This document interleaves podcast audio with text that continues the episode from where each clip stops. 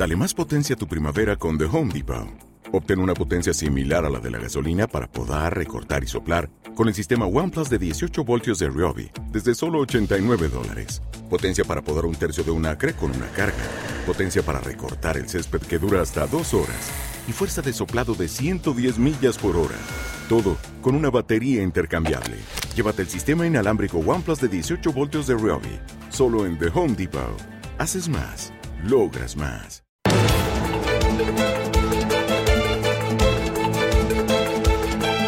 La entrevista capital.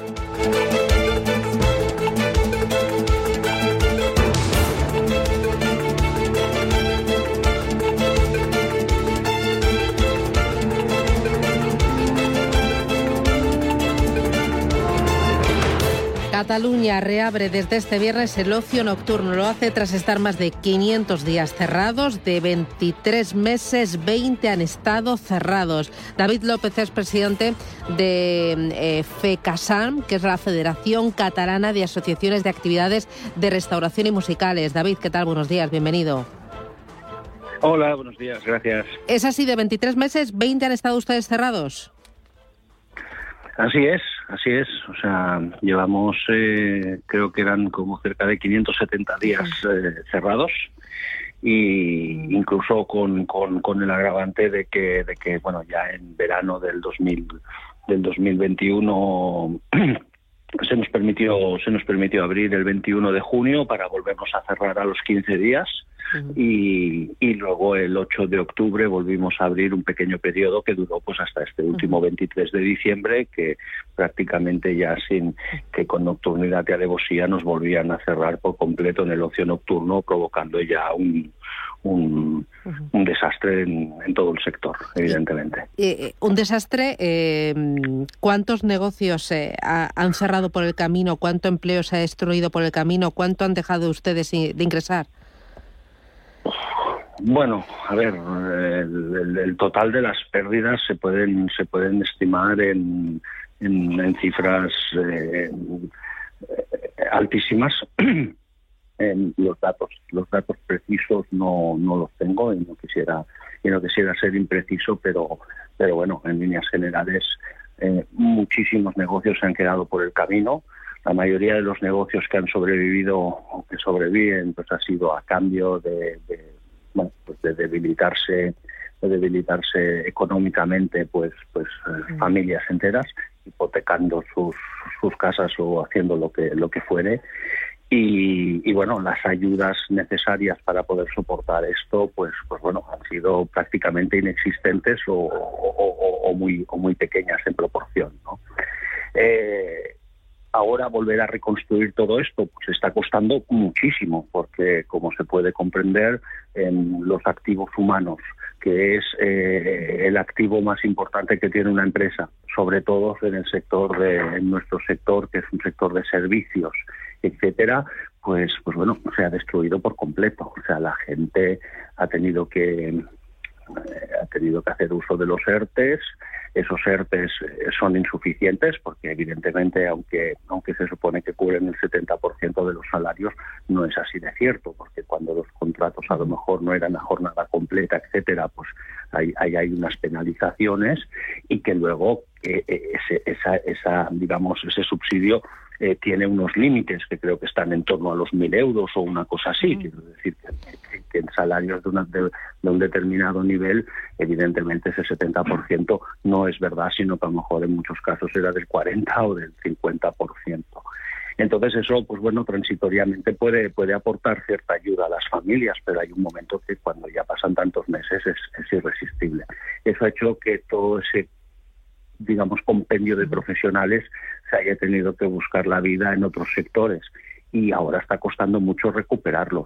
Y cuesta mucho recuperarlos porque además tenemos esta inseguridad y esta desconfianza con el gobierno de la Generalidad evidentemente pues bueno a la primera de cambio nos vuelven a cerrar y obviamente la gente también cuando se cuando trabaja eh, como trabajador pues también busca eh, seguridad estabilidad y, proyección no o sea es, clarísimo ¿no? Eh, esto es lo que temen es que ahora se reabre pero que en cualquier cualquier momento pueda pasar cualquier cosa porque llevan ustedes 569 eh, días, como decía, cerrado, pero en total 700 días, si no tengo mal hechas las cuentas, con aperturas parciales, eh, con restricciones, con cierres totales. ha sido un poco mareo, ¿no? Y, mucha, mucha incertidumbre, ¿no? E inestabilidad para, para empleados y para, para pequeños negocios. Exacto, exacto. A ver, nosotros ahora, mm, vale, volvemos a abrir y es cierto que volvemos a abrir sin restricciones, es decir, que vamos a tener el 100% de horario y el 100% de aforo, que esto, pues bueno, evidentemente nos alegra y lo celebramos, ¿no? En primer lugar, nos alegra y lo celebramos porque, bueno, nos, nos, nos pone de manifiesto que los indicadores de la pandemia, pues así pueden permitirlo y eso, y eso pues ya, ya, ya, es, ya es motivo suficiente. Pero claro, evidentemente estamos delante de unos gestores aquí en Cataluña que están en manos pues del gobierno que tenemos en la comunidad autónoma que en seis olas que llevamos eh, ya hemos aprendido que lo único que saben hacer es abrir y cerrar los negocios, ¿no? Con lo cual mm, ya se nos ha advertido que nosotros podemos abrir otra vez de nuevo a partir a partir de ahora, pero que como las circunstancias eh, se, se, tornen complicadas de nuevo o tal, pues que no van a, que no van a dudar. Entonces, frente a esta inseguridad es con lo que nos es eh, difícil eh, lidiar. O sea, nosotros defendemos y creemos que en todo este tiempo de pandemia que hemos tenido, pues que, oye, tendríamos que haber aprendido alguna cosa y tener que saber buscar a lo mejor soluciones más equilibradas, soluciones más, más creativas, que, puedan de alguna manera garantizar la seguridad, pero al mismo tiempo la supervivencia de los negocios. Ahora ya en esta última ola ya también ha sido sorprendente, o sea, la velocidad con la que con la que el gobierno de la Generalitat nos cierra los negocios un día antes incluso de que se de que se tuviera la reunión eh, eh, interterritorial, interterritorial de presidentes de comunidades autónomas, es decir, contra todo pronóstico, pues bueno, al final tenemos un gobierno que se identifica por ser los primeros en cerrar y los últimos en abrir los negocios.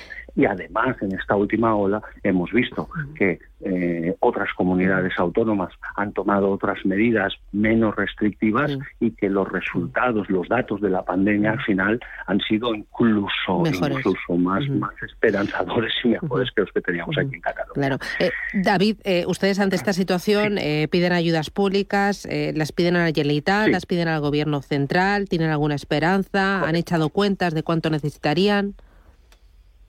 Bueno, nosotros eh, las ayudas las hemos solicitado, ¿vale? Eh, sí que es cierto que desde el Gobierno de la Generalitat, del Departamento de, Empresa y de Comercio, etcétera, se han, se han puesto en marcha a lo largo de toda esta eh, de esta pandemia varias líneas de ayudas, ¿vale? Eh, vamos ahora eh, por la quinta, si no, si no, si no recuerdo mal, en las cuales, pues, pues bueno, con, las justificaciones, eh, digamos, adecuadas y tal, pues, pues se alcanzan unas determinadas ayudas en función del número de trabajadores que se tienen y en función del aforo de nuestras salas, etcétera, etcétera. Pero sí que es cierto que son ayudas que llegan a, acompañar un poco en esta situación, pero bueno, que ni mucho menos a, poder soportar eh, la cantidad de las pérdidas. Hay que tener en cuenta que las salas de, de unas salas pues de unas determinadas dimensiones, etcétera, en ciudades pues como por ejemplo Barcelona, pues hombre, no hay que ser no hay que ser eh, muy ignorante para conocer pues que, que, los precios de los alquileres mismamente pues pues ya son ya. son ya son muy respetables no entonces pues bueno ya a partir de ahí uno ya puede construir un poco el, el, el el, peso que tiene mensual pues pues tener que mantener un negocio de estas características pues con, con, cero ingresos ¿no? David López. Ahora nosotros también hemos puesto en marcha, bueno, ¿Qué han puesto en marcha? Sí, cuéntemelo. Sí, eh, nosotros ahora, mm, bueno, hemos, hemos, hemos firmado un acuerdo con una plataforma que es eh, COVID, que es la plataforma de empresarios afectados por el COVID, que a través de esta plataforma, pues todos los asociados estamos eh, o tenemos la posibilidad de, de, apuntarnos a esta, bueno, una macro demanda, eh, pues bueno, para una reclamación patrimonial frente, frente, pues bueno, al gobierno de la comunidad autónoma y evidentemente también al gobierno del Estado eh, a partir de donde pues bueno esperamos pues que, salga que salga adelante. De pues momento ya ha sido ya ha sido admitida a trámite. Pues que tengan ustedes mucha suerte, ya nos irán contando cómo, cómo van eh, los eh, pasos judiciales y, nada, que vaya bien esa apertura y que no haya ni más restricciones, ni más cierres, ni parciales, ni totales, porque eso significará que todo va bien y que les dejan trabajar. David López, muchísimas gracias, presidente. Y que la pandemia, sí, también, claro. La, vamos doblegando, la, vamos doblegando o al menos conviviendo con ella. Muchísimas gracias desde FECASAM, que es la Federación Catalana de Asociaciones de Actividades de Restauración y Musicales. Gracias y ánimo, suerte a seguir trabajando. Un abrazo, que les dejen. Gracias. Adiós.